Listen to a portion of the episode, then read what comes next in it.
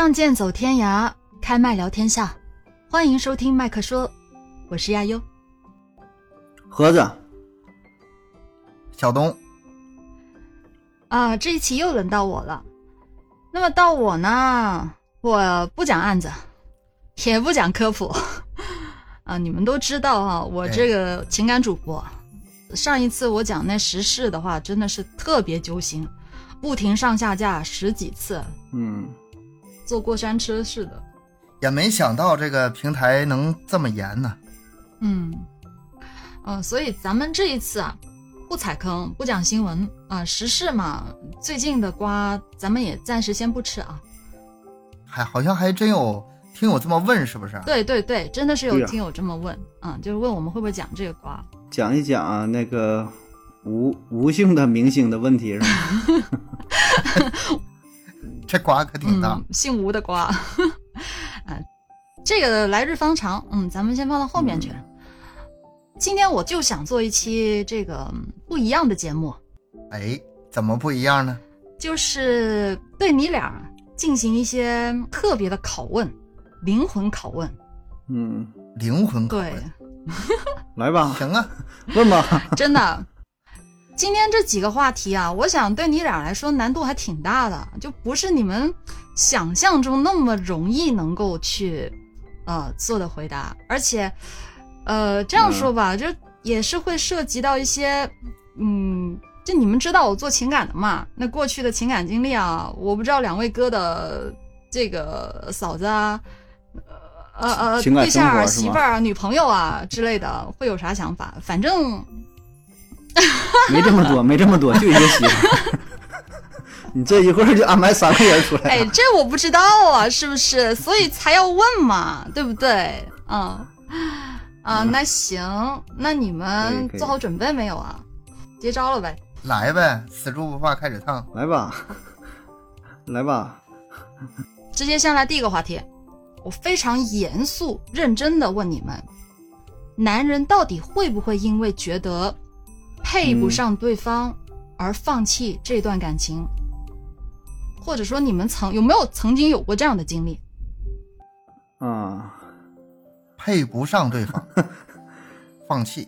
他说这事儿还还真是哈，这是挺难的哈。好比说有个女生特优秀，然后然后对，追你，想的事儿想的还挺，啊，瞎了吗？这是。我挺高兴一说这事儿哈。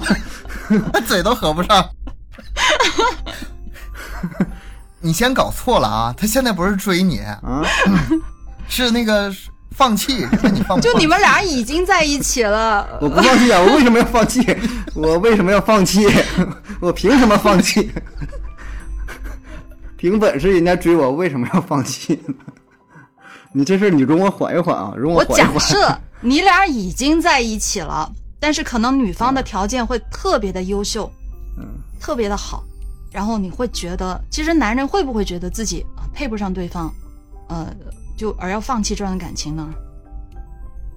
我首先觉得这个是不是就先排除一下诈骗行为，是不是 另有所图之类的，你明白吗？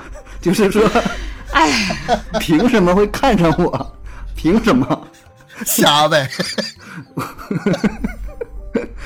我有没有哪个点，对吧？这我得先重新审视一下自我。先去照照镜子。就是说，这个咱该说好说，啊，对呀，你该说好说，你得你得考虑一下自己这个问题啊。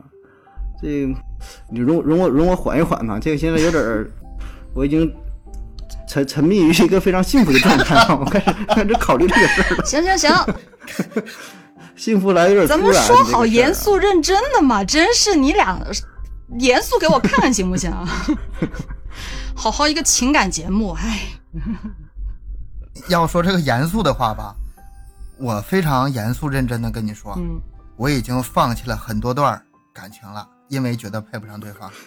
什么范冰冰啊、李冰冰啊、章子怡啊，这这我都不得不放弃哦，。这样吧，是吧？嗯我懂了。啊，行行行，到此为止。来，我就觉得你们俩可以先缓缓啊。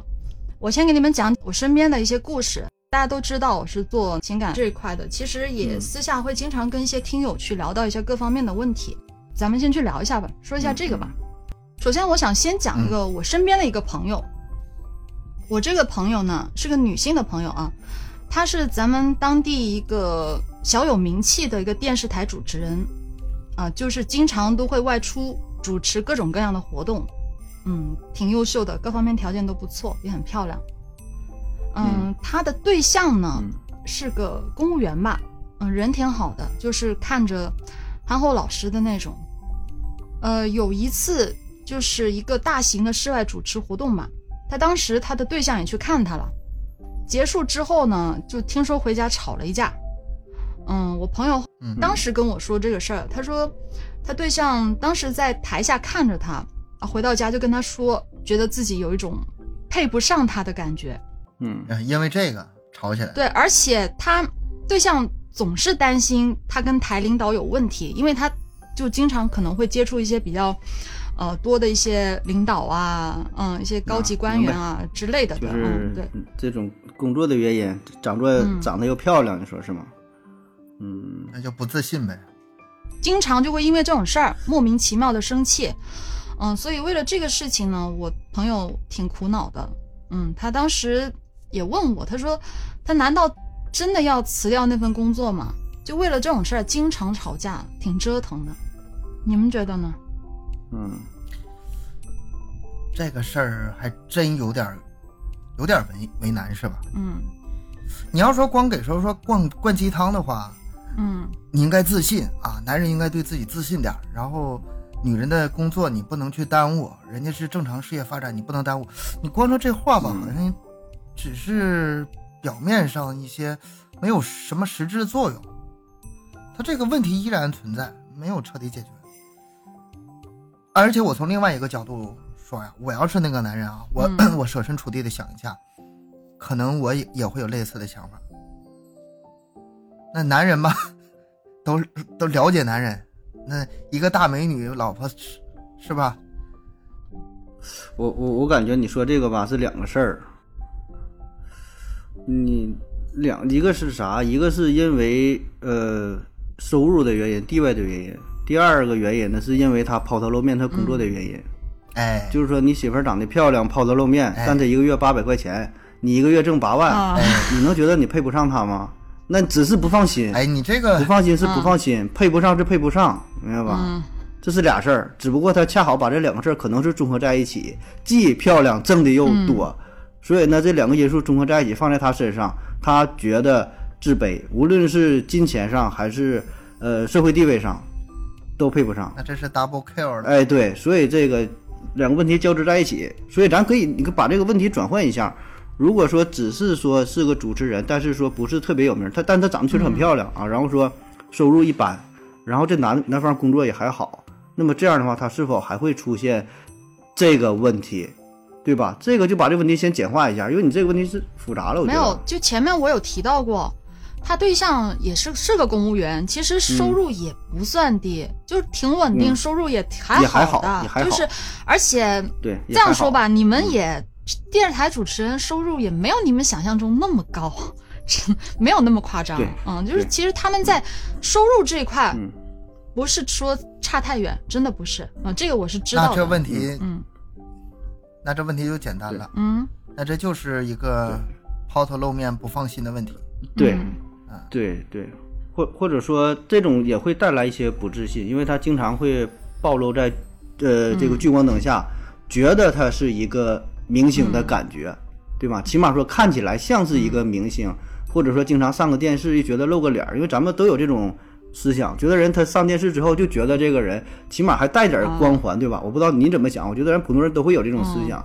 比如说你上个电视，可能说还得告诉朋友，哎，我我这个上咱们这个区区这电视台的新闻了，到时候看一下，会有这种思想存在。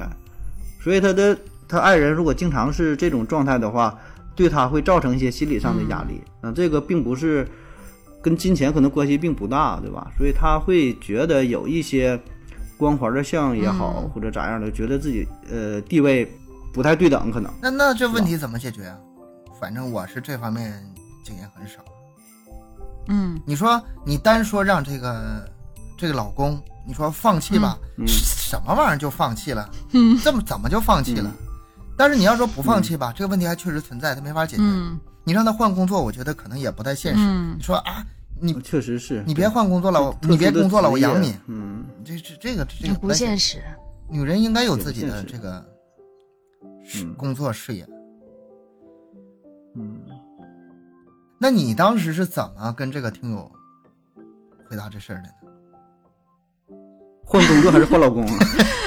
反正得换一个。呃，没有，其实其实当时是这样的，嗯，因为他是我朋友身边一个挺熟悉的朋友了。然后他，首先我感觉嗯他的对象对他是缺乏一种信任感。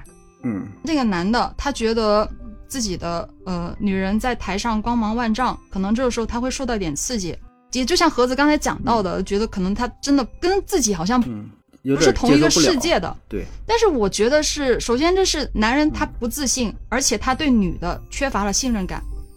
那首先我先讲讲这个自信的问题哈。那为什么这个女的要选择跟你在一起？那你本身就一定有让她欣赏和喜欢的点啊，对不对？就首先就是肯定的，像这个是肯定是这样子的，不然她为什么找你呢？对吧？她啊、长得漂亮，然后收入也不算差的那种。瞎吗？然后治好了，对 就是他肯定本身你是他这个男的一定有他吸引这个女的地方啊。首先，我觉得该自信，对这必须得自信起来，而且你得知道你自己的优势在哪儿，你可以发挥一下这方面的特长，是吧？嗯，就更加的让他，呃，对你对你更依赖一些，明白了。嗯，这是第一个点，你说这问题就是说，还是女方觉得你嗯还好，对吧？不像东哥说的，你想追个范冰冰，你俩根本确实不对呀根本就不拿正眼瞅你。就你说这种，就是起码人家对你是有有好感的，可以把这个感情继续下去的情况下，男方是否要选择退出？啊、已经在一起是挺好的情况。明白了，明白。你把这问题对这么一解释又清楚了对，因为他们俩本来就已经在一起了，那两个人在一起，那肯定就是相互的，你有吸引对方的地方，是吧？你自己有自己的优势，这是首先第一点要自信。我觉得对于男生来说，你必须要自信。然后第二点就是，呃，缺乏对对方的信任感，而这一点我感觉是其实两个人都有不对的地方，肯定是沟通有问题。啊、嗯就是两个人之间的沟通，或者是女方、这个女生她没有给这个男的更多的一些信任，比如说，呃，我今天呃做什么节目，我今天去跟谁谁谁在一起，就是我觉得我知道他不放心，那我就会给他更多的一些信息去表示。啊，你放心吧，我跟谁在一起，我怎么怎么样，然后我会更多的去安抚他，然后让他呃对我更有那种信任感，然后两个人多沟通，我觉得其实这种问题就不会，其实两口子或者是男女朋友这种啊，嗯。除了那种硬性的，实在是客观条件是出问题的，嗯，大部分还是通过沟通可以解决的。你说这个沟通，我是挺赞同的。是啊，对。嗯、除了那种就是什么难以逾越的，嗯其他都可以解决。真的，除了有一种情况，比如说我有一这个我一个朋友，我一个朋友的那个前女友 啊，就当是你朋友了、啊，跟他说是你的朋友。这个我妈不同意咱俩在一起。嗯然后呢，那什么不同意啊？这个你什么条件不满足，我去我去努力呀、哎，那解决呗，哎对吧？有啥问题？我这朋友啊，他前女友他妈说，嗯，你俩八字不合，你这就没法沟通了。嗯，八字就是除了有一些不可逾越的之外吧，只要能沟通的话，大部分还是硬硬性的东西，对吧？人家就说了，我就不想找一个姓张的，然后我感觉我去改我就户口本儿，不想找个属鼠，哎，就属于这种。但是有的时候我感觉这个 吧，是人家就是一个托词，嗯就是好像是摆明了，我就对，我就不想嗯让我让我女儿跟你处不，能跟你明说，啊不能明说其他一些原因，是吧？然后就找一个你听起来没法改的一个那个，但是一听还一一看就是假的，嗯。明明确告诉你，不是说靠你努力能解决的事儿对，对对，嗯我也觉得是。嗯所以就是咱们前面讲到的，必须就是他们其实就是沟通出现了问题。嗯，如果两个人是沟通到位的话，那就嗯那就让他回去好好沟通吧。嗯就反正后来也没就 当当时就是我跟朋友聊了挺长时间，我也觉得他要多多给对方信心。嗯，那我我喜欢你肯定是有原因的呀，是吧？我干嘛那个？对，嗯我觉得让他多多了解一下就好了。可能还是对这个行业不是特别嗯了解，对，也是，接触的比较少。当深入了解之后，觉得我突然有种奇怪的感觉，嗯，两个大老爷们儿吧，一个讲大案的，一个讲科普的，在这聊情感话题，科普我就 叭叭叭给你讲的跟真事儿似的，是吧？你就好奇怪，这种感觉特别奇怪，但是特别，嗯，试试吧。咱这个视角，我觉得挺独特的。我以后有的是 有的是机会，你俩放心说啊。明白了，你就好了，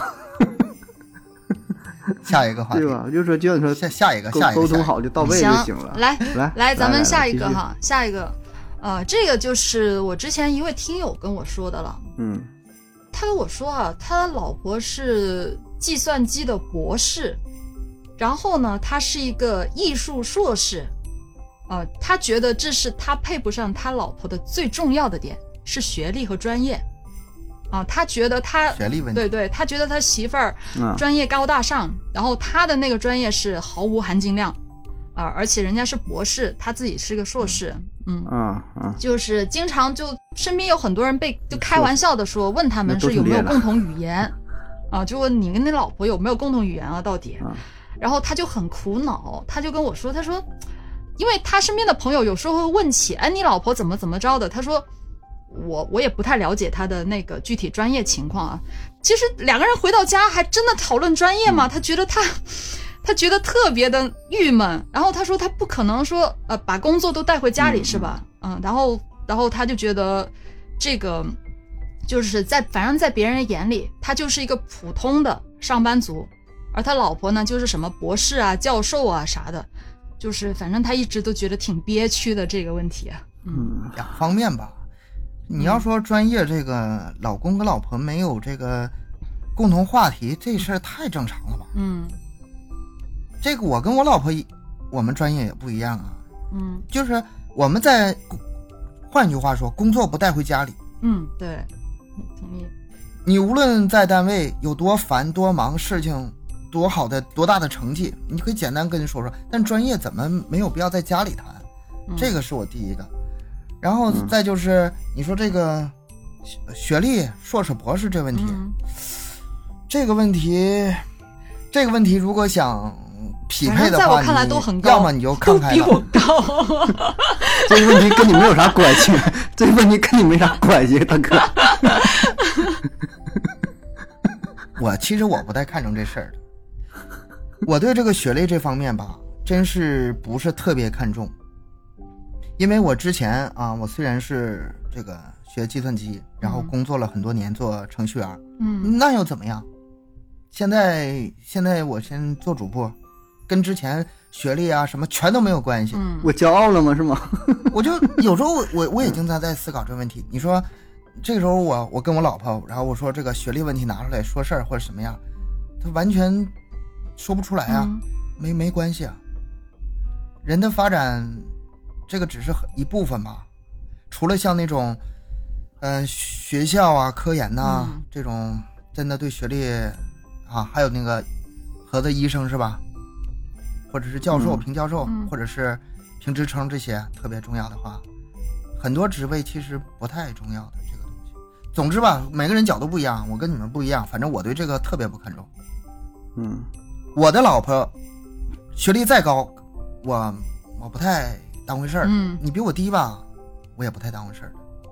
我是这种态度，嗯我是这种态度。所以说，他这个问题在我这儿就不算问题，嗯他这个问题在我这儿不算问题。嗯嗯，那盒子觉得呢？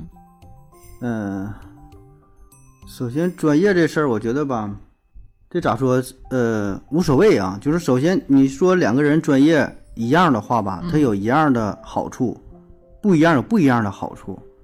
如果一样的好处，可能说表面上感觉是有一些共同的语言，但是实际上是挺无聊的。对呀、你好比说，你说两个人都是律师，嗯天天工作谈法律的事儿，判几年，回家以后还谈，哎呀，这个这个什么什么犯了哪条了，这挺无聊的。两个人再因为这打起来，一个说判五年，一个说判十年。对，这说那说不行，就对啊，就不行，这咋的？你听着聊着挺无聊的。但是好处就是可能说的，在这个专业上讨论一下问题比较方便，啊，甚至说的你需要说两个人互相帮助啊，研究点问题有一定好处，对吧？互帮互助有好处啊。如果你不是一个专业，也有不是一个专业的好处。我觉得不是专业的好处会更大一些，这就是 毕竟两个人过日子，对吧？能聊的多了，对。找点业余爱好什么的就能聊。你像他说这个多多好啊！一个人是研究计算机，一一个人研究这个啊这个艺术方面，这太好了，非常让人对呀、非常让人羡慕。俩人互相学习，能够激发出碰撞一个火花。嗯，我还有不同的看法。嗯你计算机跟我这研究艺术的，你跟我聊什么？我学艺术的，你跟我研聊什么计算机？我管你，我管你二进制呢。然后我的艺术跟你计算机讲有什么可讲的？不讲这些，工作不带回家里。嗯那对你说这个是一方面，对我觉得就是说，呃，工作的情绪可以不带到家里，但是内容上，那也不带呃，也可以进行一些交流。不，我不，我觉得可以带回来，就是说，比如说你你这个搞设计上，可能说有一个问题解决不了，你就在自己的小圈子里。现在讲究啥叫这个玩跨界，斜杠斜杠，你自己做自己专业这个事儿吧，很难做出一个很大的突破性的进展。哎，别的专业看你这个怎么怎么了，可能一个点一下就激发你的灵感。嗯，所以说这个东西我觉得可以有一些碰撞，这个更好，对吧？不是说的非得一个专业，那你要那样的话，那你找对象范围也太小了。你说你个医生就找医生，你上哪找去？你你你说你你说老师就找老师，这个这个都没有讨论的必要。就咱把他这个问题稍微简化一点吧。专业这个事儿根本不算问题，嗯，还是这个学历的事儿学历一个问题硕士，一个博士。对对，你你愿意找就找，不找了啊。学历这事儿，我觉得吧，呃，就是别差太多吧。这个我说，可能有的人 一个博士，一个可能可能可能可能会有点得罪人，对。但咱举一个极端的例子，你说这是一个博士，那个小本。小学没毕业，对，可能说会呃，可能说来得罪人，确实有点不太合适，对吧？嗯、当然就是说，如果两个人有真爱，然后呃，都真是真爱，都挺热爱的，能够嗯坐在一起，能够过一辈子也挺好。但我觉得就别别差太多就行了。博士、硕士，我觉得这个基本就没啥太大差别，对吧？两个人都是大学毕业，啊，就都行了，对吧？别差的太多，可能这个就没啥共同语言了。因为这种共同语言，并不是说你在某一个专业之内的共同语言，这种共同语言是两个人达到一定档次、一定层次的共同语言。就是说，嗯经过了一些教育之后，对吧？这个就是能在一个档次上进行交流，我觉得这个叫共同语言。这个听友他跟我说的有一个点就是，其实我感觉他应该是自尊心比较强，他很在意别人对他们俩的看法。嗯而我当时我是这样跟他说的，我说你得想一想，你们俩当时当初为什么在一起？你跟他在一起的时候，他已经是博士了吗？就是如果他已经是博士，你已经是个硕士，那你们在一起的时候，本身你们结合的时候就已经知道对方是这个样子的，那为什么要去在意别人说什么呢？这两个人过日子又不是别人跟你们过，你为什么要去在意别人怎么样去看待你们之间那个学历的差距、那个专业的差距呢？你们两个人相处的开心不就好了吗？这个话题就转移了。你说这你说这都没用，他 他保证是在意啊，你让他不在意，他也得在意，他一定会在。这个就是活自己的还是活给别人的一个问题了。所以现在最好的办法就是让他考一个计算机的博士，然后他就内心就平衡了。你这个真的很暴力啊，嗯。然后咱们可以给他你说你咋整？培训班？你说你咋办？可能确实有些人就会在意这些东西。但是我觉得，如果他真的要是这么去在意这个东西的话，那两个人在一起很辛苦啊。而且我觉得那那女博士不用嫁了，那日子是啊，那没法那过其实现在不是经常有看到新闻，什么女博士嫁不出去嘛？就哎，你要这么说吧嗯，反倒是有个优势呢。嗯那个硕士老公，哎，离婚呢？你敢离婚你离婚你嫁不出去。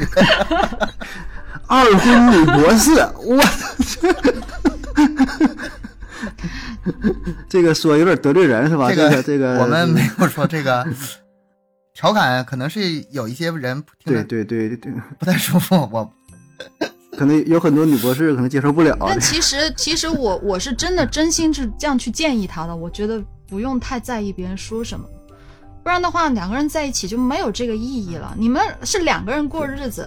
就算在意，就是就是你们最多也就牵扯了两个家庭，而其他人朋友说什么，这个重要吗？我觉得不重要。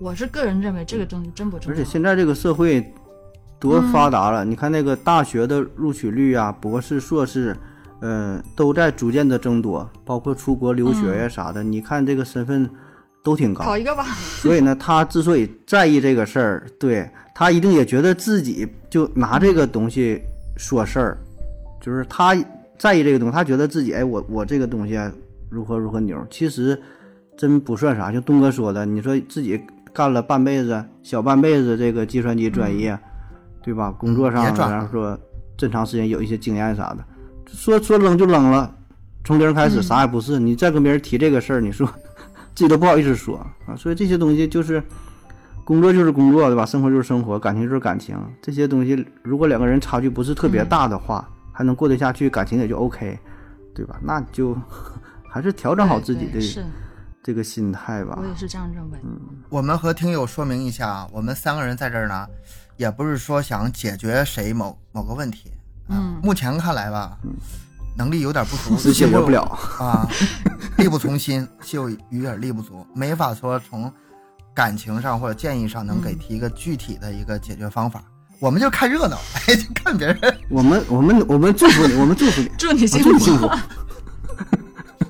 我祝你一辈子幸福咱们就。是讨论，我们就是看看大家是各种各样的人怎么生活的。嗯，而且就每个人观点想法都不一样，比如说盒子、东哥还有我对，就大家想法，就每个年龄阶段、每个呃处于的一个就是恋爱婚姻状态不一样的话，他的想法也会不一样，所以咱们就是嗯讨论一下啊，所以大家也不用去太太去对啊，嗯介意这个事情。每个人的生长环境、父父母这个关系，嗯。然后从小的教育背景，行了，你放心吧，没人听你的，你不用解释了，你说行行行，来咱们往后。你不用解释那么多，你有人，你以为有人会听你的建议吗？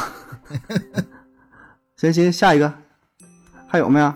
还有一个，其实也是一个听友吧，他跟我说的哈，他说他最近认识了一个女生，然后他觉得这个女生各方面条件都比他好太多，就无论是家庭啊、经济啊、学历啊等等，而且那个女生呢，她是经常会外出旅游，去过很多的地方，生活阅历也比较丰富，而这个男生就属于那种很宅的那种啊，平时也不怎么出去玩儿。跟那女生在一起呢，感觉总是接不上话题，也不知道该聊啥。他觉得自己是不是就不太适合跟那女生在一起？我觉得他想多了。他追上那女生了吗？还没追上呢，没有，想多了吧？干啥？你先把第一步解决了呀这。俩认识吗？不认识。肯定前提就是两个人都是有那个意思了。嗯，有那个意思那，先处着再看吧。那是挺有意思。这这个有点太矫情了，还没等怎么地呢，就想太多了，还没了解更多呢。嗯像这种情况吧，我觉得你这个想那么多都没用，你先跟这个女生你先约约看，没准人家两次就，也许你看不上人家先，把你拒绝了是吧？也许他看不上你，也许你看不上先被人家拒绝了没有后续那些事儿。嗯，这个还是接触看，沟通的少，这个实际情况没想，全在想象中，你得实际操作想太多了，其实就是还有后面。我觉得这这这一点应该呃给各位提个醒，就是一些比特别是大学大学上大学的男生啊，就是很多女生没有你想象中的那么难追 过来人。就是这是有故事啊！是吧？就是确实是很多时候跟你想的完全不一样，就哎我这么优秀啊，女神呐、怎么怎么地的，可能说哎很很简单就搞定了。对吧？就这些事儿，可能经历一些事情之后，然后才明白啊。咱这听友现在回看说哎我有没有年轻大学生啥的？年轻的年轻的听这期节目就算捡着了，我觉得。年轻的其实很简单，追女生很简单。你最开始别说追她，你就说找她玩就完事儿了，然后也不明确，别整个正式的玩啥呀又是又是什么送花啊，又是什么的呀。我跟你说一个简单的方法，比如说哈，举个例子，呃，道理是相同的。你想追个女生，你先求她办点事儿，比如说你管她借本书，借本书之后，回头你你还不还得还他吗？一借一还，哎，接触两次，啊，这是经典的那个啊办法，借书呃类似啊，比如说那个你求他办点事儿，这次你给我捎个什么东西，然后然后我下次请你吃顿饭。书里边还得夹点东西呢，然后哎呀，我这东西落那会儿你们这都带回来。都老掉牙了，这个多少年前的事儿了。不是老掉牙，道理是相同的道理，原理是一样的，你与时俱进嘛。你这个呃道，你们就是 年轻人，好像我都老了。你们年轻人，那个现在流行什么你就玩什么，你求女生办点事儿，让让她那个你欠她点人情，反过来这事儿，然后很自然点，一开始就是朋友嗯朋友朋友，哎，突然有一天，所以你你现在说的后话，像第一步就是这个自信心的缺乏，我觉得是就是说第一步很难迈出去。自信心吧，也是这个过程中培养的。我我之前见女生我还脸红呢，啊，嗯，后来晒黑了，看不看不出来了。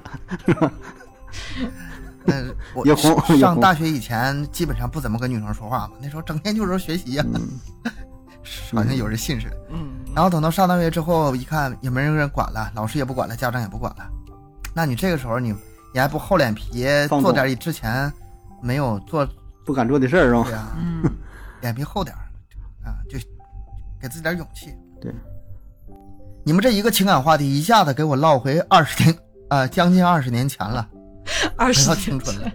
嗯，那其实最后我是给了他一个建议啊，我是这样说的：我是第一，首先自信，嗯，必必须自己得有自信。然后呢，就是扬长避短呗，嗯、增加一点自己的见识。然后再就作为一个男生，其实我觉得还是要稍微的呃整理一下自己的形象，我觉得就可以了，差不多了。这个这个你说形形象是啥呀？是是是外在的形象吗？形象嘛，就是你们俩现在不忍直视啊，我干净点。出门洗个脸，就出门洗个脸洗个头是吗？对对然后鞋整干净点。穿个衣服嗯尽量。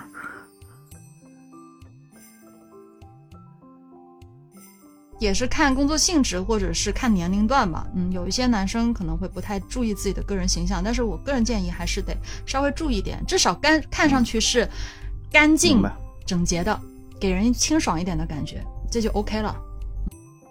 我觉得吧，说了就是半天很多的这个，包括鸡汤话也好，这当然只针对年轻人啊。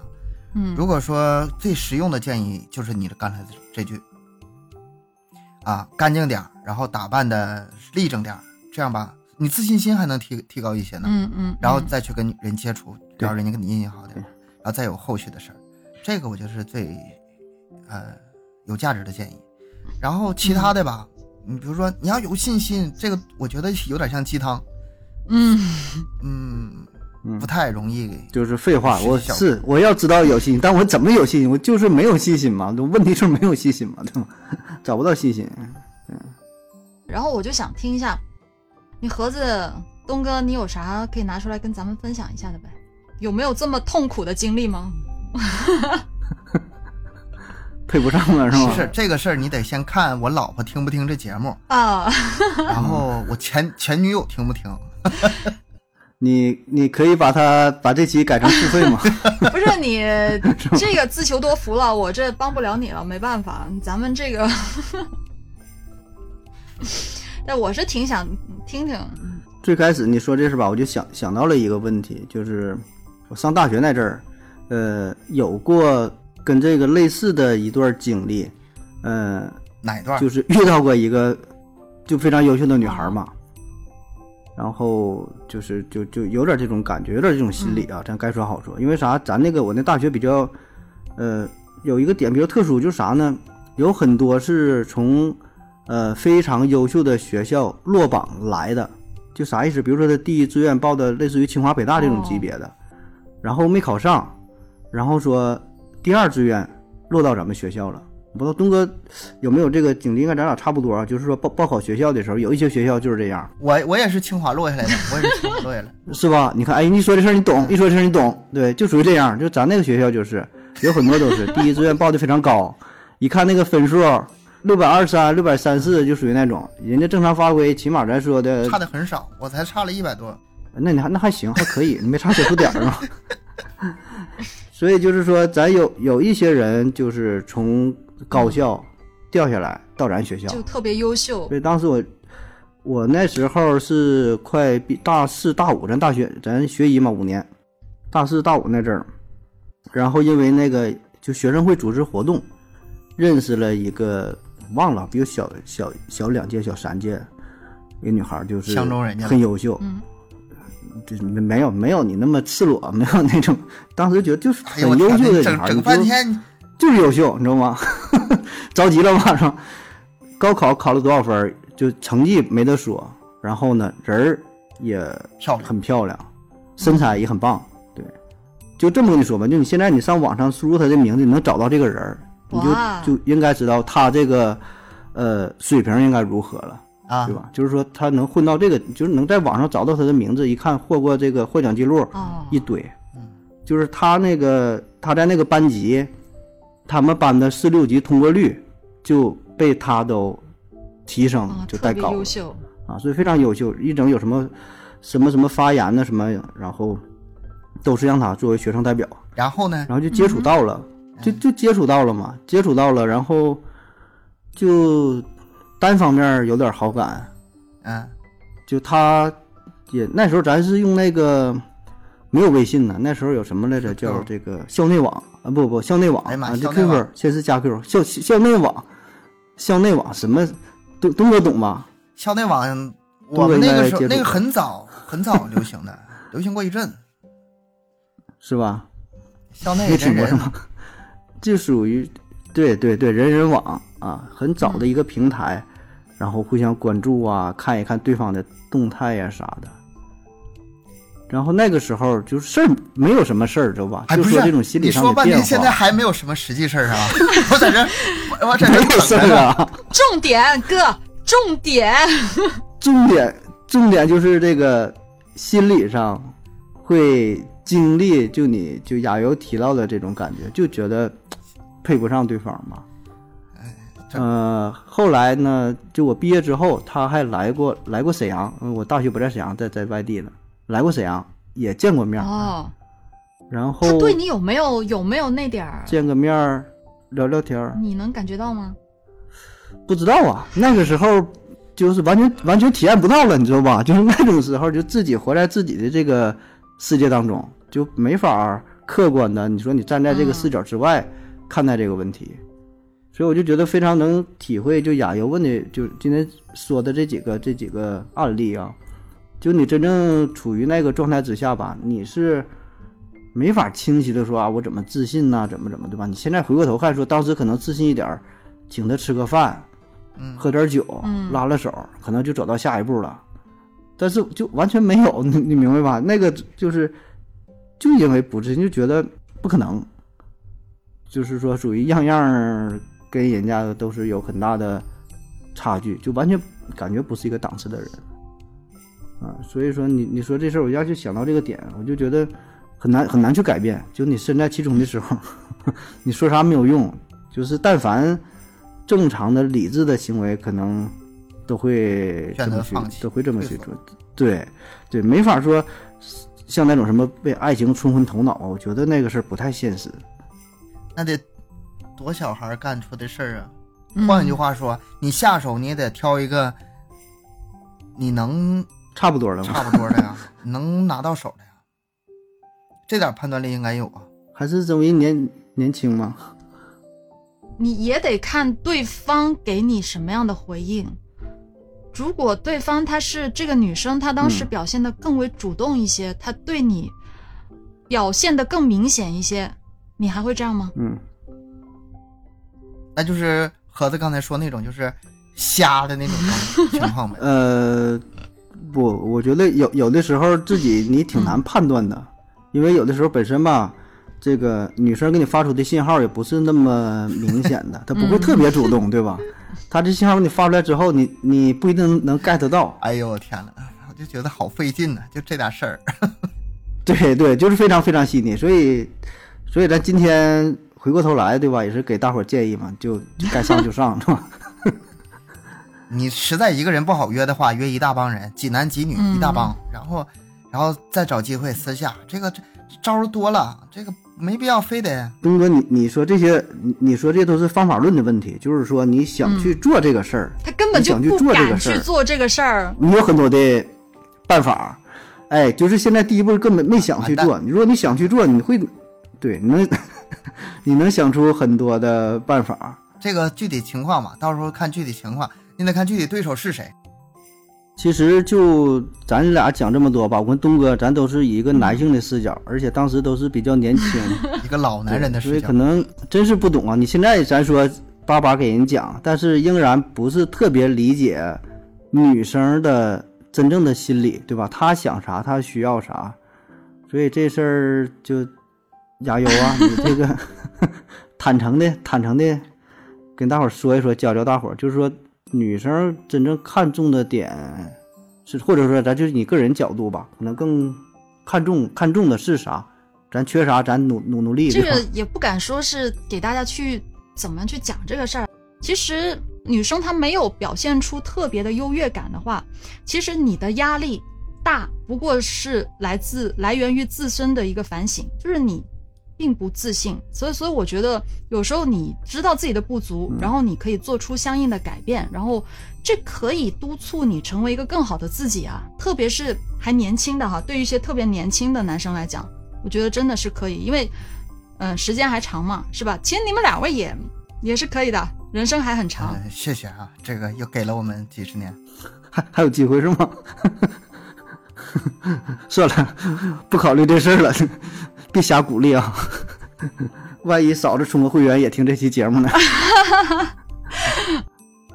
呃，这个其实呃，我想最后我想说的就是，女生要的是安全感，是一种偏爱啊、我之前在我节目里面也讲到过这个话题，并不是钱。啊、可能不是所有的女生都这样，我不敢保证百分之一百的女生都这样，但其实大部分的女生并不是你们想象中那么物质的，就不是说你们一定要有多少钱才能够给他啊、怎么怎么好的生活，或者要有多少钱的前提下，啊、才能够跟他在一起。最基本还是得有，最基本还是得有。嗯，保证基本生活，对吧？嗯嗯，基本还是得有嗯嗯，这个这个我也不反对哈，嗯、但其实我们要的是陪伴，是关心，是呵护，是理解和信任，还有就是我希望能够看到你的努力和上进，就是你可能你现在并没有太多的钱，但是就你能让我看到你在努力，就你喜欢这个钻戒，你喜欢这钻戒，我陪你多看一会儿，是吗？就是能给你买钻戒的人很多，陪你看的人很少，是吗？我可以陪你看一个点儿，谁也别走哈，谁走谁孙子，跟着我看。我的观点是这样子的，就是如果，当然，如果你作为一个男生，你对我非常好，你陪伴我、关心我、呵护我，但是你一点都不努力，你天天在那躺平，呃，我也不会，这个女生可能也不会去喜欢这样的男生。就是你能让他看到你的努力，啊、你在努力，嗯、所以并不是说你需要有钱、有很好的条件才能给对方想要的一切，因为这个从根源上你们就不了解女人她要的到底是什么东西。就是我想你们应该有听过这句话啊，就是如果有一百万给你花十万的男人，不一定是爱你的，但是有一百块却愿意给你花九十九块九的男人，是一定是值得嫁的那个。这其实这句话就是，啊、就我不知道你们能不能理，呃，对，这是鸡汤，但是你们能不能理解那这句话背后的含义？这句话最近不就有个事件，非常的能体现这个话吗？就那个鸿星尔克嘛，这个不怕不怕说明啊。嗯啊，账面上六千万，哎，捐了五千万，剩一千万准备发工资，然后破产。这就是为啥把这个大家都给整感动了，大家把这个直播间都挤爆仓了，然后甚至说，呃，店员说没货了，嗯然后嗯这，些听友说，那什么，你把后面货架上拿来，货架没有了，那你们能拿原料我们自己缝啊，嗯然后买错鞋了没关系，你们鞋没问题，是我们脚长歪了。他们这是一种嗯发自内心的那种感动嘛？对，这这个这这个我是能理解的。另外有什么不可理解的？这有一百块钱把九十九块钱给给女人，这结婚不都这样？我 我觉得没什么不正常啊，我 都这一百。一百万就给给人九十九万嘛？我每个月工工资我都是这么 反正就都给嘛。哦哦哦哦，暴露了，暴露了。其实，所以这句话就成为了很多女人呢，她的一个就情感的圣经吧。当然了，这个我们也说的这一百花九十九，那只是一种象征性的表述哈。也就是说，其实面包不能没有，也别太少但是我也能一起挣啊。就是女的，我是女的，我们两个可以一起去努力啊啊！但如果你不能给我想要的爱情，你给我满屋子的面包，对我来说没有任何的意义。我不需要你没有爱情的前提下，这个东西给我我不需要。嗯，当然可能很多人会觉得，呃，这是个小女孩的想法。等你真的结了婚了以后，你会发现啊，贫贱夫妻百事哀啊。我在这里再次强调的，并不是不需要钱，而是其实两个人在一起，他的这个经济基础并不是先决的条件。啊，并不是首要的条件，而应该是互相的喜欢，应该是爱情，在一起才是最基本的一个，嗯，是吧？我非常同意你这个说法，在我在我结婚之前，然后现在呢？特别是有孩子之前，特别是有一个孩子之前，现在这个话题吧，离我已经太遥远了。我记得我曾经也说过这个话，几乎是一模一样的话，嗯，在大学的时候。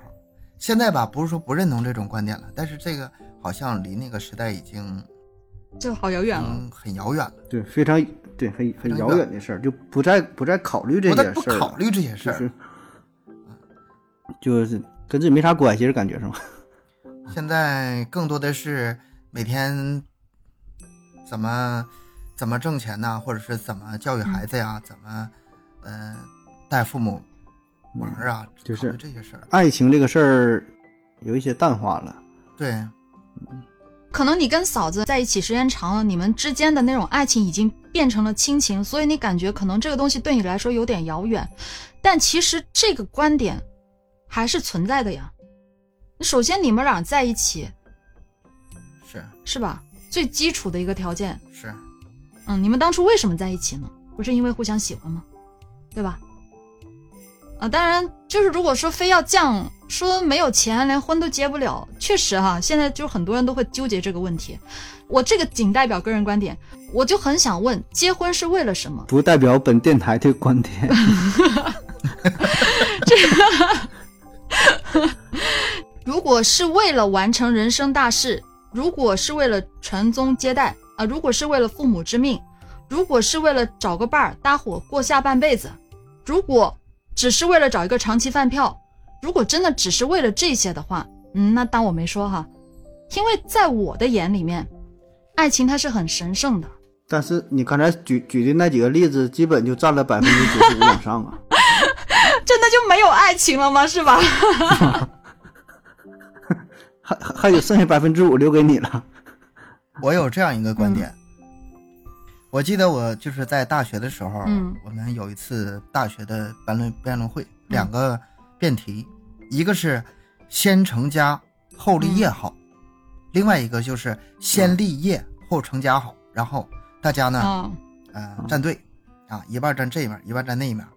基本上有对象的都站在说先成家后立业，单身的都站在先立业后成家啊，这么事儿。然后大家互相辩论嘛，实际上就是一个一个班会活动嘛，不是那么特别重要。嗯嗯嗯，但是我的观点就是说，嗯，立业这事儿啊，没那么容易，嗯，可能是要去嗯花费几十年，对，甚至一直一辈子的事儿。在那之前，嗯你难道不成家了吗？反过来说，当你到了成家的那个岁数的时候，嗯。你立业，啊、这可能跟咱们这期话题稍微有点偏了，嗯。但是我就想到这儿了，你立业你能立多少呢？二十多，将近三十，你能攒多少钱呢？能真正说啊，不靠家里，就光靠自己，达到多高的程度，这个很很难。嗯。所以我基本认为，就是先成家，后立业，嗯而且有一个稳定的家庭，然后才是你后面就是立事业的一个基础。嗯嗯嗯，你结婚之前，你哪个谁能攒下钱来？攒钱不都是结婚之后攒的吗？所以我就认为啊，你就落实呃，或转换到这个话题上，当你结婚的时候没什么钱，很正常，嗯，太正常了，现实就是这样嘛。就是没钱。等到慢慢的结婚之后，一点一点就好了。就是我觉得我现实周围有很多人就是这样，结婚之前什么都没有，甚至包括我自己，结婚时候连房子都没有，嗯房子也是结婚之后买的，车也是结婚之后买的，呃，包括什么什么都是正。常啊，对呀、都是这个都是这个状态嘛。两两人如果我挺赞同这一点，就是，呃，感情挺好，然后不讲究物质条件，最后两人在一起，呃，共同努力，然后把这家经营越来越好，我这是赞同，赞同的。但是说生活只有爱情，其他的都不重要，这个肯定嗯不是。，不是，这肯定不是。刚才东哥你讲到有一个点，我是听到你是说到了结婚的年龄，我就很想问你一句：什么是结婚的年龄？你觉得什么年龄段是结婚的年龄？人的心理年龄够成熟了，就你这么大，问瞎问，呃，你咱咱这咱不说婚姻法啊，法定结婚年龄，我就说人一个，如果说他心理上准备好了，就可以结婚了。你是像小孩似的，一结完这婚之后，两人还因为那点鸡毛蒜皮儿那点事儿吵架，根本就不成熟，吵的那架都是小孩的嗑，那结的什么婚呢？嗯两人最起码可以，对吧？像成人一样去交流，你再结婚。就是说这个咱说就像是一个企业一样，对吧？两个人就像一个企业嗯，创业一样嘛，你得有一个有个规划，有个未来的发展，就是说大致以后你的生活怎么去过，两个人怎么去度过这一生，对吧？叫企业的愿景嘛。你说画大饼也好，两个人得有一个共同的目标、共同的希望嘛。所以说这个东西不单是爱情，你得是回归到现实之后，然后说，就像你说什么规划嗯买房、嗯买车，对吧？对就是两个人有一个有个有有个目标嘛。所以我说这个就像开公司一样，你得知道大约我几年要上市，几年我就 那个有个发展的方向。我觉得就就这样吧。那两个人能能把这些想到一起去，然后为之奋斗，是吧？这样他就是一个比较合适的对象。嗯，他这个范围啊，涵盖啊，就是远远超出去爱情这个范围。那对，就回归到现实，回归到回到现理智的状态。对对，这这是必然的，这不可能天天谈情说爱的啊！这两个老男人在这儿，谈情说爱是吗？挺好的。我也就从两位大哥身上，我也了解到了，就是到了一定的阶段，可能想法会有点不一样。我非常认同东哥的说法，就是什么是结婚年龄？就是你心理成熟了，可以去承担这个家庭责任的时候，嗯，是一个可以结婚的年龄。而且的前提当然得也有个合适的人啊，就是这个首先得有这个人。祝福你，祝福你，咱俩都祝福你。其实我挺羡慕这个亚优这个现在这状态的，年纪轻轻，很多事情考虑的非常单纯，很就能遇到咱们俩是吗？嗯。你说有的时候啊，人这个棱角啊也磨没了，然后，呃，当初那个冲劲儿、韧劲儿，也不像之前那么，是吧？明显了。嗯，你说这是好事还是坏事呢？从从某个角度上来说，他也是无奈，但是但就是经历嘛，就必须得经历嘛，就别人讲啥都没有用，就你说的都对，都明白，但是就臣妾做不到嘛，就必须得自己经历之后就体验嘛，这不就是生活的真相不就是这样嘛，对吧？你大道理谁都会讲，对吧？但是只有切身经历之后、体验之后，那才是你自己的东西。其实我怎么说呢？就现在这个社会吧，有些有些可能女生女性的话也会挺现实的，就从小她就会觉得一定要找一个经济条件怎么怎么低的，嗯或者怎么嗯怎么样的。太正常了。但是我就像我前面讲到过的嘛，我觉得这个爱情这个东西真的很神圣，它是超越了很多的东西，年龄、金钱、地位。因为我一直都认为，爱你的人和你爱的人是同一个人的概率其实并不高，就这个概率不高。呃，而嗯，钱的话，其实只要努力就会有，是多与少的问题。我只敢说到目前为止，到今天为止，我要的被坚定不移的选择和明目张胆的偏爱，就是说，其实面包我可以自己挣，或者一起去努力去挣，但是你必须要给我爱情，这个是最基础的一个条件。那异地恋你能接受吗？异地恋把面包快递过去吗？什么都有，你说的这一切都有，嗯但是是异地恋，你接受吗？首先看我有多喜欢他。如果呃我喜欢这个人超越了，这人就在就在哈尔滨，你你在广州，我在哈尔滨。哎，不是不是我，不是我，就假设嗯，就 在沈阳，就东北吧，嗯，行，东北。东北，然后一年只能见一次面，这这接受不了，这直接就，接我觉得不是你们想象那么复杂，就是有时候看这个女生是怎么样的性格吧。如果是真的决定在一起的话，那就肯定要有一方要牺牲啊。对对，我觉得这个是你你这么说还靠点谱，怎么说还靠点谱？这问题是可可以可以解决的，嗯、可以解决的为什么不可以呢？就看我有多爱他呀可以解。决如果，呃，就是我可以为他放弃现在目前这里有的这一切，我可以可以过去啊，没有问题啊。哎，你你有啥不能放弃的？拿个麦克风，带着你电脑你就来了呗。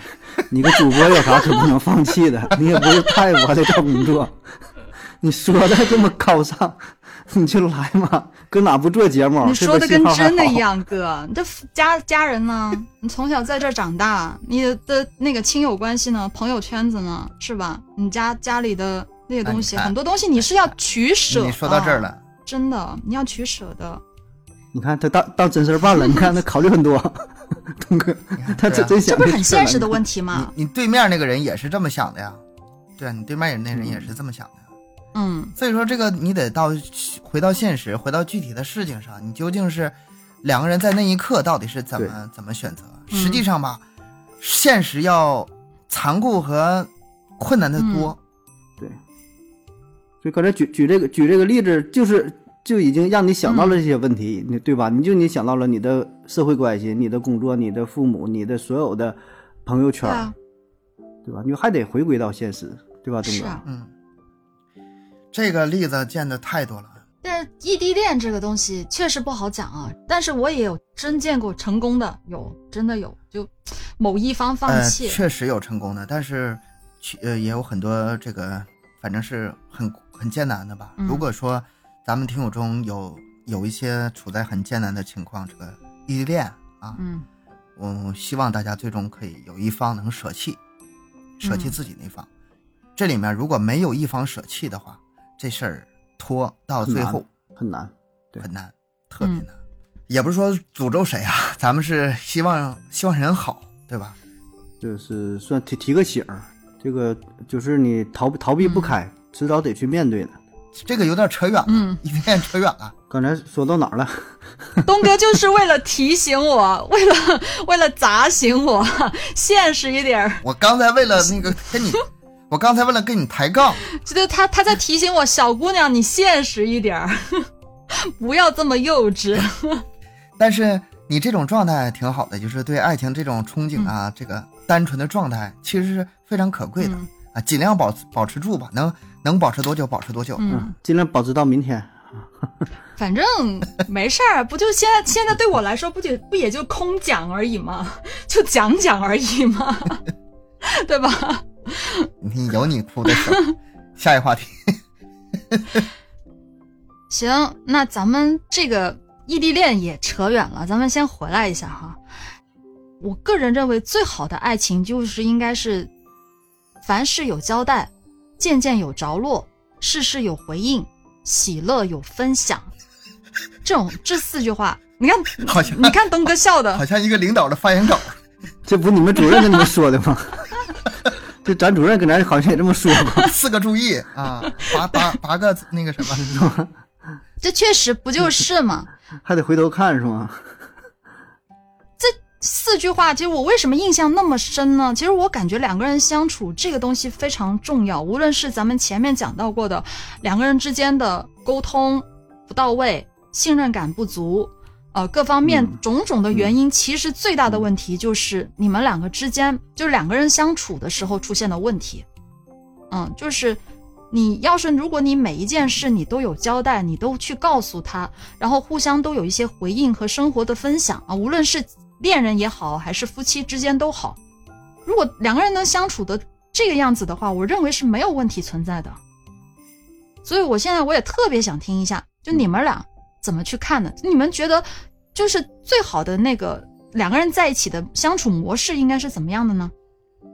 我觉得两个人呢，最好的相处模式，或者说最模范的爱情，应该是四个字儿：相敬如宾。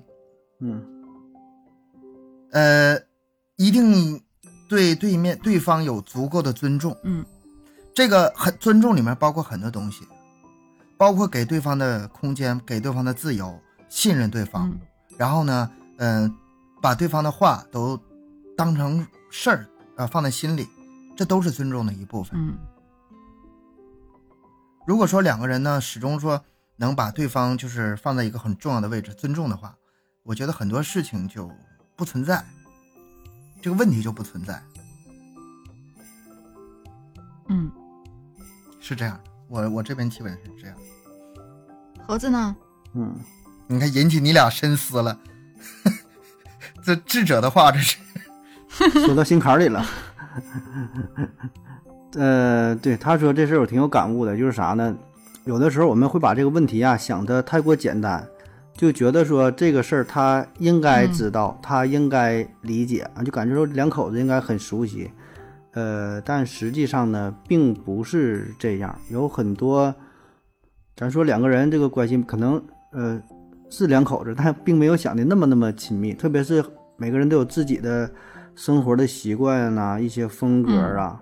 所以就像亚优说什么事事什么有交代啥的，确实如此。就你不说，别人并不知道；就你以为说对方知道了，你以为如何如何，都是你以为的，对吧？这个就像是你跟你的客户接触一样，还是说刚才呃办公想的这个细心，细心点儿，对吧？想的细心一点儿，嗯，周到一些，然后呢，彼此有更多的交流吧，对交流这事儿，交流、互动，对吧？然后反馈，对对吧？评论真就跟就就跟那个那个点赞是吧？你说这事儿真是哈，你打打赏是吧？还真的挺像。真就是这样。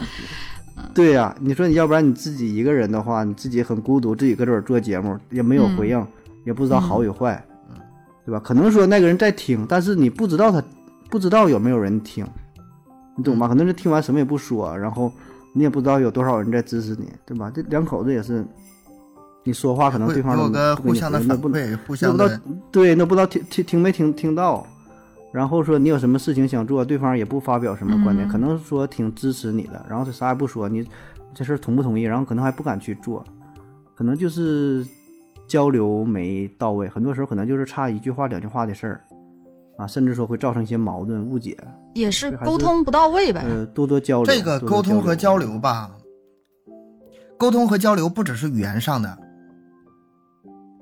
有时候可能是眼神啊，有时候是语气呀、嗯有时候可能就是一个微笑，嗯嗯，就是方方面面吧。就是一种反回应一下，回对对回应一下，我也很认同东哥说的，就是相敬如宾啊，这个尊重非常重要。就是你首先就两个人在一起，肯定就是，嗯，一定要尊重和理解对方，然后也是需要多沟通。就是因为真的人都是个体嘛，每个人都是个体，其实真的没有谁会说，就是完全知道对方猜得到对方在想什么，这个不可能的事情。那肯定是经过很很长的时间啊、呃日积月累，这样慢慢慢慢的相处下来，才会有这种默契，才会知道对方是怎么样想的。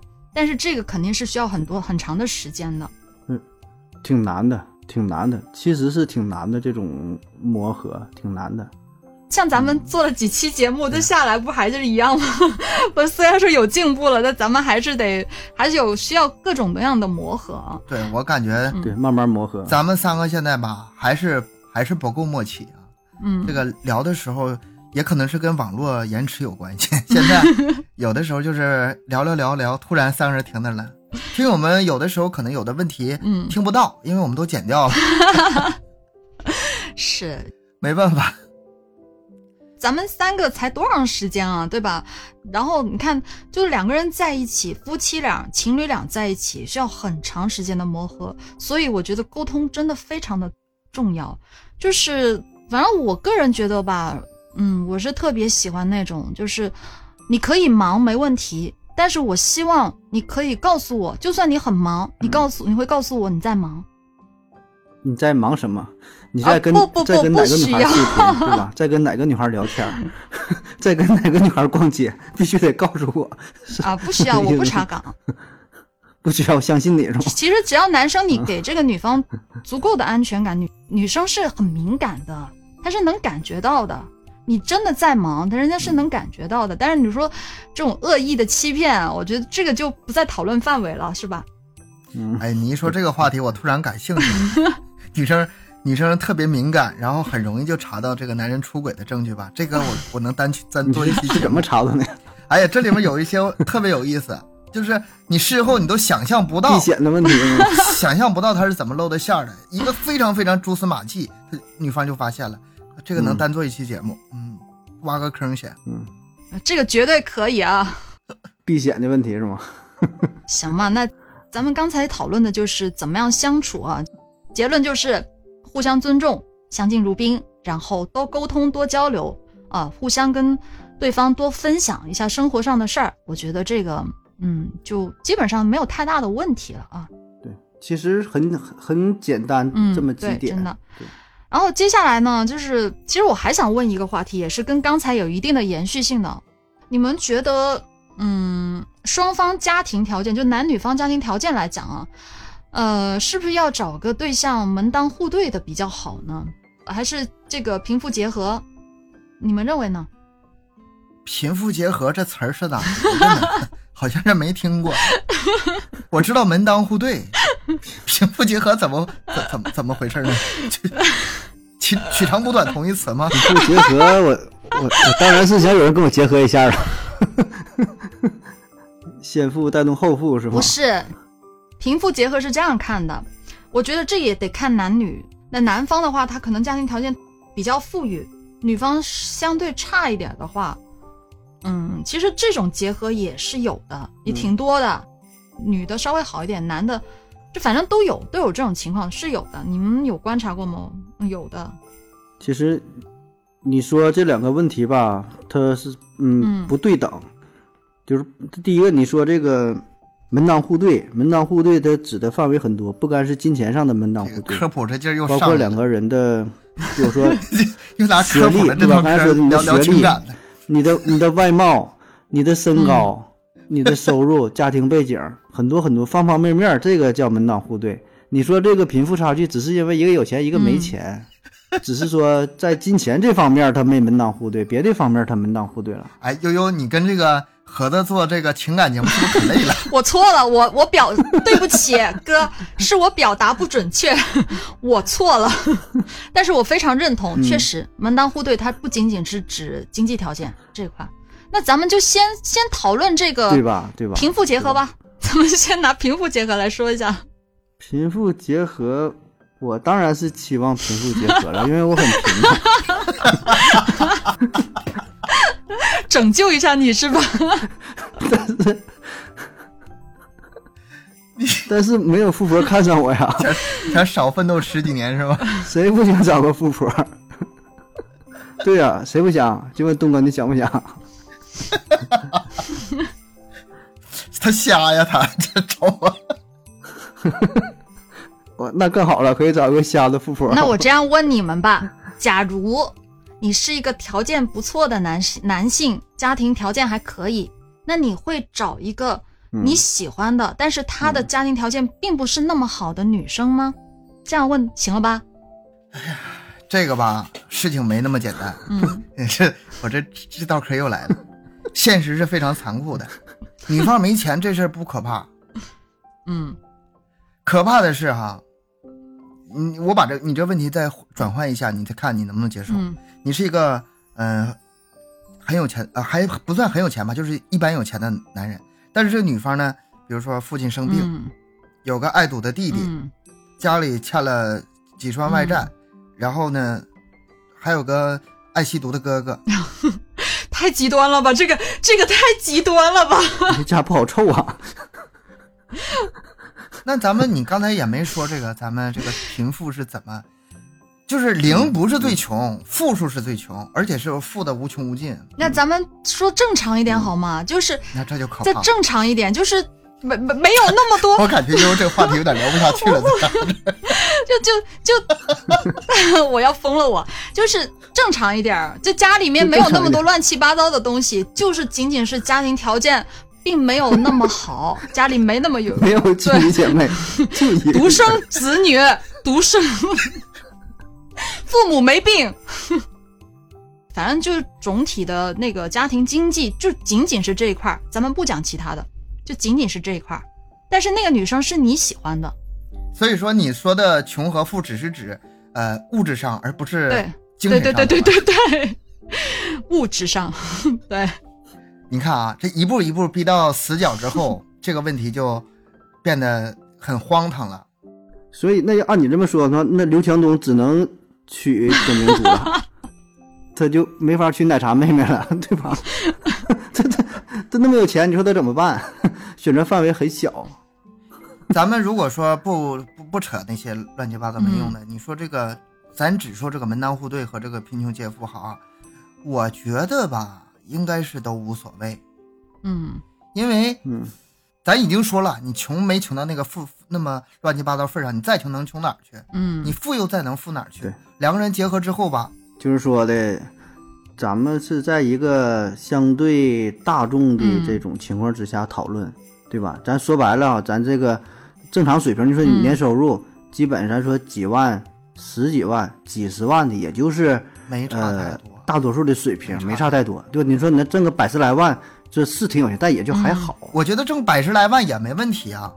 对，就说咱说咱咱说白了，也就是呃稍微算是有点儿钱，咱说啊，但说的跟那种极端大富豪啥的，你没法比，跟人资产呃几千万上亿的，他不是一个档次，对吧？咱说一也就是还好，可能有点儿差距，就是这个贫富呃看怎么去定义吧，对吧？所以像东哥说的，这个嗯差别没这么大，啊差别没有没有太大，你看，比如说像以前旧社会，或者说，比如说像印度那种等级啊、有那个种种族的那个阶层嗯啊，这个门当户对这问题非常严重。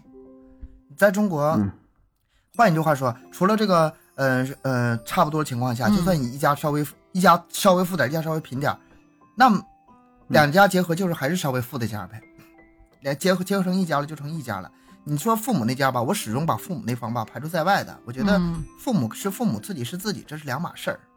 嗯一个富的男人娶了一个穷的女人，他加起来是一个富的家一家，我是这么认为。嗯嗯我没有把那个家庭的这个环境啊、嗯考虑太多。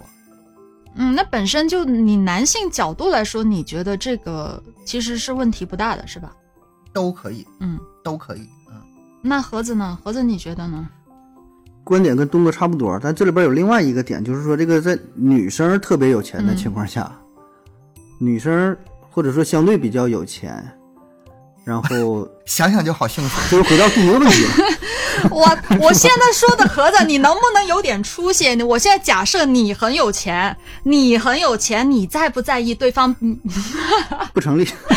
拜托，我是这样想的啊，就是咱们一直老说老说这个男女平等，嗯如果真正是男女平等的话，你就应该允许女方比男方有钱。嗯嗯，如果你只你就觉得男方必须比女方有钱，嗯那那就接着嗯还是那套呗，男的就这个就属属于咱一种默认的状态了。一提一说这个事儿，就感觉就是男的有钱，然后呃女的收入比较低，什么年代这是我们通常会想到的。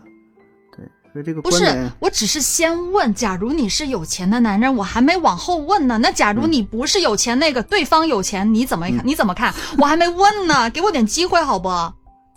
东哥，好，你先问吧，再给你个机会。你问的啥？我问完了男的有钱，女的更有钱是吗？你没钱，现在轮到你没钱了，谁有钱？他有钱，你怎么看？我没钱了。我想想啊，我现在没钱，然后我老婆我贼有钱，哎呀妈呀，我想想就开心。我没有钱，我还选啥？谁看上我都行，我还挑什么挑？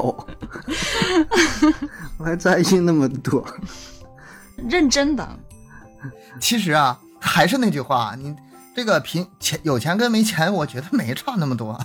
再你再没钱，还能能没钱到哪儿去？再有钱能有钱到哪儿？嗯是每个人家庭就是嗯经济条件也不一样，然后收入程度也不一样。嗯但是咱咱这个贫富差距不像是那种那么大的贫富差距。你再再没有钱，你攒点钱买买个房买个车还是嗯能有的。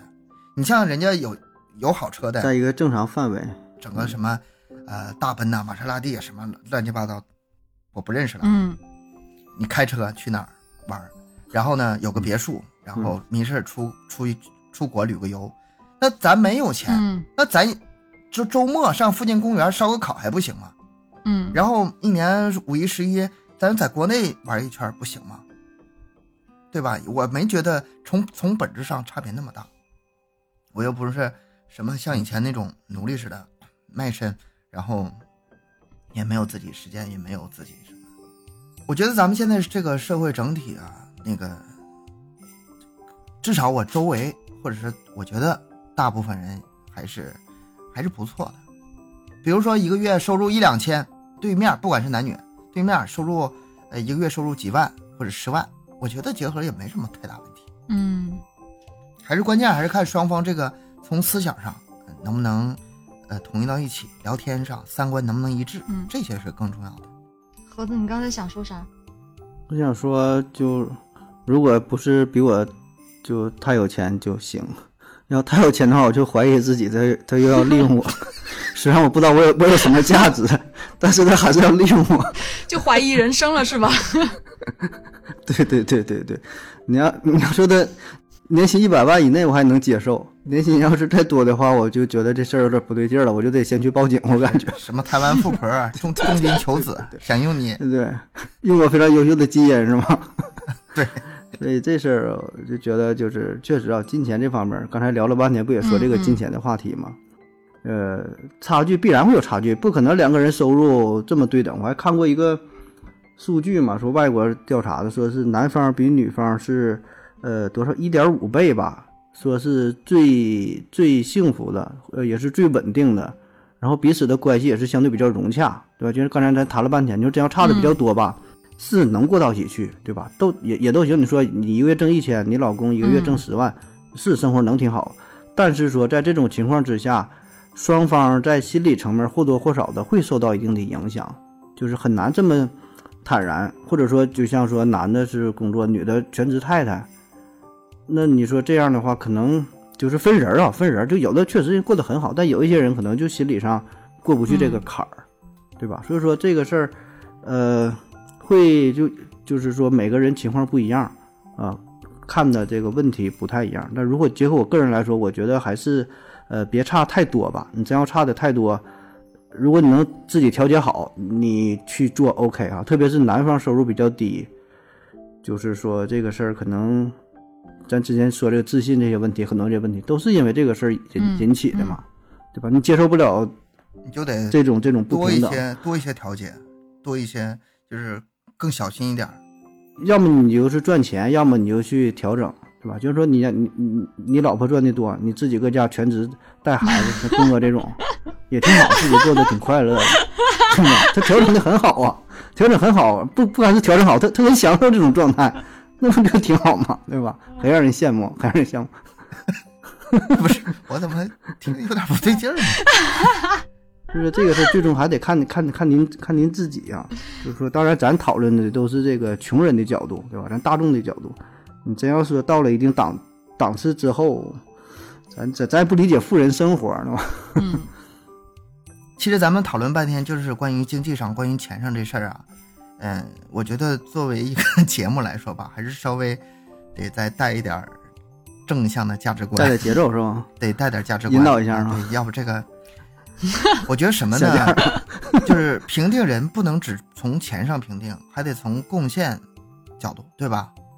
你一个大学的教授挣挣的不多，但是他可能没有他这个大学校门口啊卖羊肉串挣的多，嗯都有贡献，对社会都有贡献。但是哪个社会贡献更大呢？或者说哪个社会的地位更高呢？他这个是一个很综合方面的事儿，不是光从钱上的事儿。就比如说，两口子收入不一样，一个非常多，一个非常少，但是非常少那个，他就是比如说，或者是警察，或者是，呃，我心里比较这个崇高的职业职业啊，嗯，比如说护士、大夫。哎，盒子，你好像是大夫。你收收入不少，我举这个例子。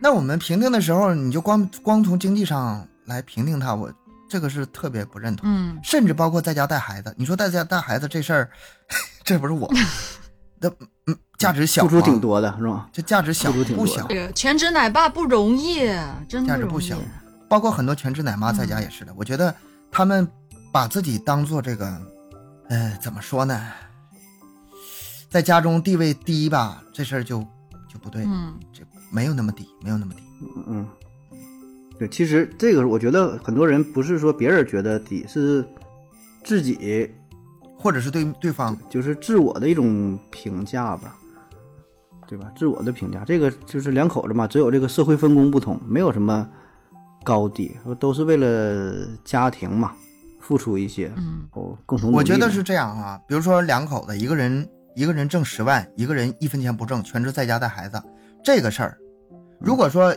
一方真的可以支支撑起这个家了，另外一个人真的没有必要去出去工作了，就是全心全意的把孩子培养长大，挺正事儿的。嗯俩人都不上班才好呢。你说孩子有有自己的爹妈带着，和那个比如说隔代人带，或者是呃在外面找老师，这是不一样的。自己的亲父母下陪伴长的陪伴下长大的孩子，他这个性格各个方面，他确实是不一样的。嗯，我觉得千万不能把这部分人这个价值看小了。两口子一方全职在家，这个我我是完全，我好像一直在为自己说话。为自己代言。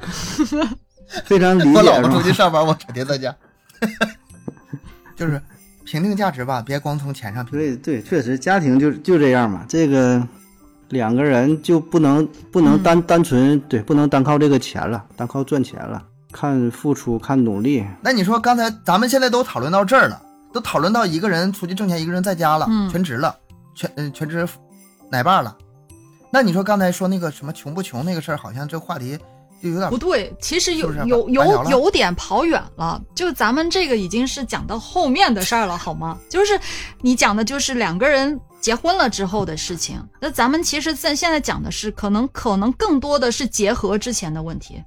啊，明白，明白。结婚之前考虑的这些事儿，好，那咱们已经讲过这个贫富结合的问题，咱们再去讲一讲前面又提到过的门当户对。咱们来讲一讲这个这不一回事儿吗？就还是有一点点差距的。门当户对，盒子说过，不仅仅是这个金钱上的，对，还有很多方面啊，不是吗？这个，我觉得门当户对最大的问题在于这个文化程度上吧。就像嗯很多人，他不是说因为别的问题嗯离的婚，他就是因为两口子没法没法聊，不在一个频道上。嗯这个我觉得是不可调和的，对吧？嗯你嗯其他的问题吧，可能还稍微好解解决点。这种问题它是从根儿上来说，这个时候吧，跟刚才说那又不一样，一个博士，一个硕士吧，跟那个还不一样。嗯两个人都是很有文化的人，他还是有可以聊的地方。但是你说一个人整天，我这个举什么例子我都怕得罪人。放胆说吧，仅代表个人观点。就是，总之就是这个这个文文文化层次上，今天个东哥观点，我可怕踩坑了。这帮人这帮听友骂人吧，他真真是请口下留情，咱们仅代表个人观点。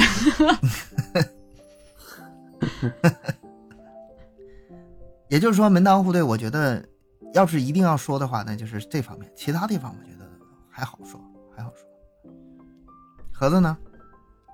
差不多吧。这聊聊了半天，其实门当户户对就是把之前所有那些都总结在一起了，对吧？咱说了半天，不还是也都是这些内容，就对自己进行一个呃综合的评估。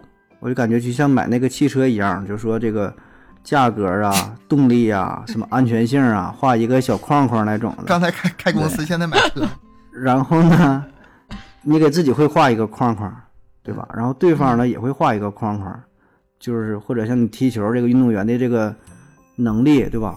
呃，速度啊，什么进攻、防守、敏捷性嗯如何如何，就是综合的一个考量。你单有一方面强的话呢，也代表不了啥。就是说，你可能这一点会很吸引人，但是两个人只只是信任你，没法没法共同走过一生。就啥样能走过一生？不是说哪个特别强，是两个人能够互补，两个人能够相匹配。这老话说的，我觉得确实很有道理。就是这么多年总结下来之后，可能咱们觉得是比较腐朽的、这个落后的，甚至是一些封建的思想，什么就要追求追寻爱情啊，就要说的，呃，什么什么什么自由啊，如何如何，这嗯这种口号很早就有，这么多年一直就都有，封建社会也会有，也有很多人冲破了这个束缚，冲破这些牢笼，追求自己的爱情，但是往往这些结果并不是特别幸福。这种不幸福也不是说单纯这个社会带来的，不是说因为封建社会打压你，然后让两个人殉情如何如何。你看古今中外很多这种故事，所以这个并不是整个大社会造成的啊。我觉我觉得是这样，就是说哪怕是在现在这个比较开明的社会，这么发达、这么文明的情况下，仍然有一些不太适合的结合，这种爱情它走不到终点的。这个东西是几千年来的吧，人类总结出来的一个呃规律吧，或者一个大的道理，就是有很大的参考意义。它嗯并不一定对，但起码对于百分之八十九十的人，我觉得还是比较比较合适的。很多老话儿确实是糟粕，没什么道理。但是呢，随着这年龄的增长，就越来越发现呢，咱不说老话啊，但是越来越发现父母那辈儿吧，他们很多平常跟你唠叨那些事儿吧，都是有道理的。对得听，得听，哎，他不是说为你好不好，他们活一辈子这个攒的经验，就是说这个老话总结这些东西，嗯咱觉得比较落后嘛，所以这个最好的爱情是啥呢？就是在你年轻的时候，就是冲动一回，然后什么也不顾了，对吧？就像比如说你大学的时候，或者说在你刚步入工作的时候，事业不稳定的时候，经历之后了，然后你就什么事儿都不好奇了，然后你就觉得老话很对，回家老实过日子。我觉得这个是一个比较美好的状态啊。如果说你年轻的时候你也没敢去尝试，最后老实过日子，结婚之后再想去尝试，这事儿就反了，所以呢，他他就容易出问题，啊，所以说人总结东西是对的啊，你想想尝试可以尝试，可以去放纵，可以去敢爱敢恨，愿意干啥干啥都可以，但是这些东西是在你呃一定比较年轻的时候阶段是吧？去尝试，对一定阶段嗯到啥时候干啥事儿。啊，你就按这个顺序来，这个就是自然发展的规律、生命的规律、社会的规律，对吧？所以人这一生也是这样，到啥时候干啥事儿，别把这整拧了。你你整拧巴了，那就 这就不太好了。所以说很多的就是不管是呃情感鸡汤也好啊，这个劝世箴言也好啊，嗯还是针对具体的人。说的很对，大方向可以去参考，但是别把这个事儿放在自己身上。你你你不处于这个阶段，这个话给你听的就是废话。对啊你，得是正好经历处于这个时期，呃会有很大的参考意义。这个我突然想起一个事儿啊，就是我读大学那会儿，有一位老师，嗯，他给我印象特别的深，因为他当时他说他们家的人呢不是大学老师就是医生，啊，然后他有一个女儿嘛，他说假如有一天他嫁女儿的话，啊，他一定是希望女儿找一个什么大学老师啊、医生啊，呃，哎，盒子盒子这种。别老找我，就找我？就这种，就是反正就是他希望找找呃呃层层次高一些的 主。播，别找主播，那找我还是不找我呀？到底你不是医生吗？大夫吗？真是的。我这白天白天带吧。他希望他女儿出嫁的时候，他要找一个也就是类似的哈门当户对那样的那样的人。当时他跟我们分享了一个事情，他跟我们说哈，他之前上学的时候，他曾经很喜欢一个男生，那个男生成绩很好，人也很阳光，但是后来，嗯，后来考上高中之后失联了啊，直到很多年之后，他再见到那个他曾经喜欢过的那个男生，啊，联系上了，但是后来没聊几句，他们就没话说了。他为什么呢？他说当时那个男的给他说了一句话，嗯，那句话是这样说的：“请你降低两个学历再跟我聊天，因为我那个老师是博士。”就是他他他已经是就他们很多年之后再见的时候，已经没有任何的共同语言了。你说这是俩事儿啊，第一方面有可能是学历，第二方面就是因为两个人两个人离的时间太长了。哎，跟跟这个盒子聊天吧，可累了，又给你又给你拆分分析，没没事儿没事儿，你这个这个所所以你这问题这它不成立嘛？首先就是两个人两个人，我和我的高中同学俩咱俩都考了博士，然后高中毕业就就分开了，他去嗯美国了，我去还是没话说德国了。那再次见面可能也没有什么话说，因为离的时间太长了，对，离的时间太长了嘛。当然排除这种可能性啊，排除这种可能性。对方讲的是，请你降低降低学历再跟我聊天儿，那人家不仅是他们的语言，就是生活环境不一样。他这很酸了，嗯嗯，他这话说的他这学历低，这学历低有啥牛逼的？学历低咋让人给我降低？你咋不自己提高两个层次？但是到底人家是怎么样的语气，可能是开玩笑的，还是怎么样，这个我就不知道了啊、是吧？明白？他可能也是一种嗯，自嘲，嗯也有可能。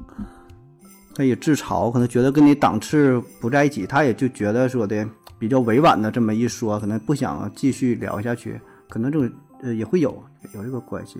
在我看来的话，就是我看来的门当户对，我觉得应该是最重要的，应该是三观吧。嗯，三观要一致，嗯，然后我觉得五官五官，哦，五官也很重要。五官主要看五官。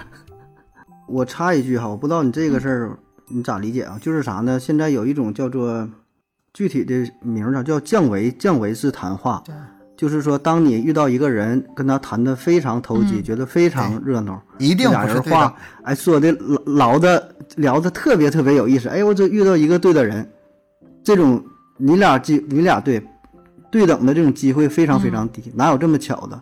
更多的呢是你遇到了一个比你档次很高的人，然后呢，他能降主动降低自己的姿态跟你去说，然后你又意识不到，就是他会把自己。呃，这种状态调整的很好，然后契合到你的这个。原来是这样的吗？那委屈你了，盒子，太委屈你了。所以跟我聊得很开心是吗？哎呀，我这太太委屈你们俩了。所以我就你说这，我就想到，如果你说两口子的话，是不是也可以这样这么过一辈子也行其啊？实啊，你这个话我当初第一次听的时候吧，嗯，心里一想是那么回事深有事，深有感触。嗯而且呢，现实这种情况很多，而且嗯后背一凉啊，嗯，很多人都是这样。嗯，就觉得自己是个傻逼是吗？这种可能会处于呃认识时间不长，但是如果长期这样相处的话，嗯，不太很难装，很真的难装下去是吗？比如说我第一次见你，我可能会跟你客客套套的去讲你喜欢讲的话题，咱们套个近乎没问题。嗯但长期以往的话，我需要的不是这个，我觉得两个人在一起这样太累了，就坦诚嘛嗯，。太累了，没必要。嗯，不是绝对的，不是绝对的。有的人他就就是喜欢那种被崇拜的感觉。对，这个是每个人的体验状态可能不一样这个。还得回到具体对对对现实吧，具体现实，每个人情况不一样。有他俩如果说一一个愿打一个愿挨，嗯人家过一辈子对对对也挺好挺好。挺好。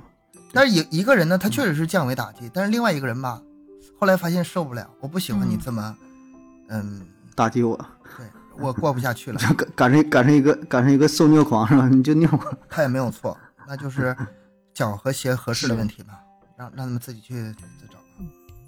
所以，那你要说这事儿的话，那按这么讲的话，那爱因斯坦就找不着媳妇儿了，对吧？那没人跟他聊聊聊聊一块堆儿去，是吧？所以 对啊，必然会，就说我就说这个事儿吧，他俩跟就是你的学识啊，你的什么呃，不是绝对的，也不是说非得带到生活当中，而且就咱刚才说说的说这么多啊，呃，只是强调的是你的一些呃经历、你的文化，呃，并不是学历啊，这个一定要强调一下，要不然又说咱们可能有一些不太不太不太合适的话，是吧？说拿博士、硕士什么什么说事儿啊，这个完全不一样。就是你像郭德纲什么的没上过学，但我觉得他人家文化就是掌握的很多，嗯可以自己看书啊、学习呀、有一些经历很多事儿也可以，嗯，对吧？就这些，你跟人聊三天三夜，或者人说啥，您说东西你也不懂啊，所以这个跟学历无关，这得声明一下，我就怕这个节目播出去之后，呃，又被别人喷了。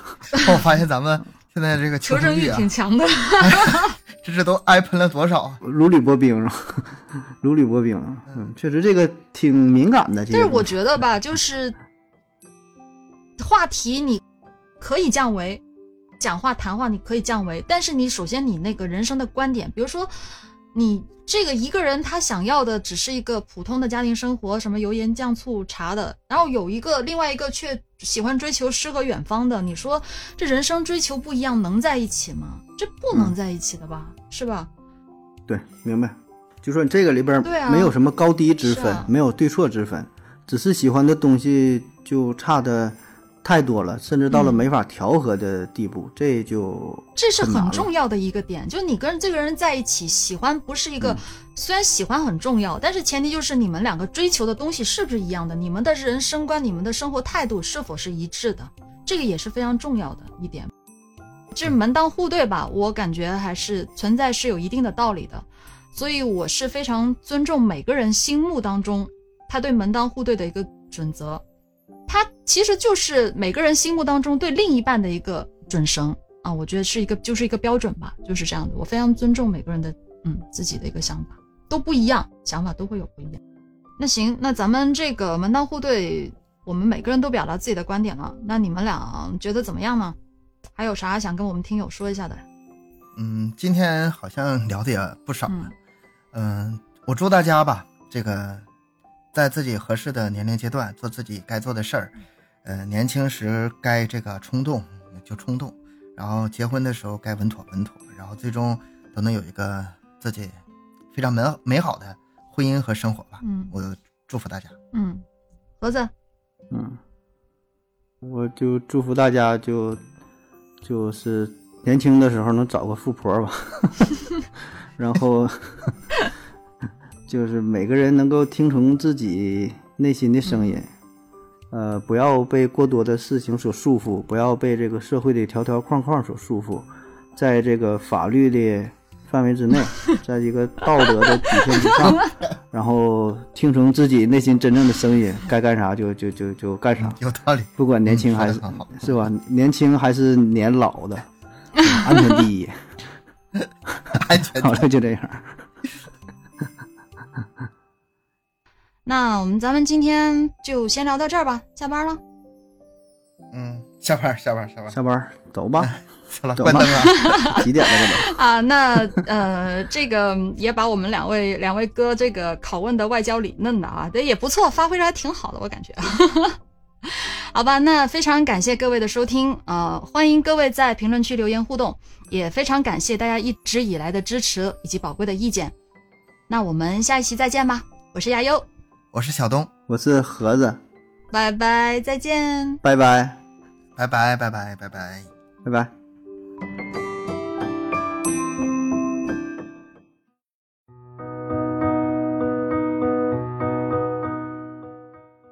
我盒子，我感觉这期挺磨叨，就这点咱俩不太关心的事，跟他聊这么半天。不是，其实挺感兴趣儿是吗？也也是一种新的体验吧，就就让让人家感受一下不一样的你们呀，对吧？是吧？那多没意思啊！老是讲那些话题，对吧？可以，可以，可以。来到谁讲啊？到底谁接？我接还是你啊？你接？我接？嗯，我接接。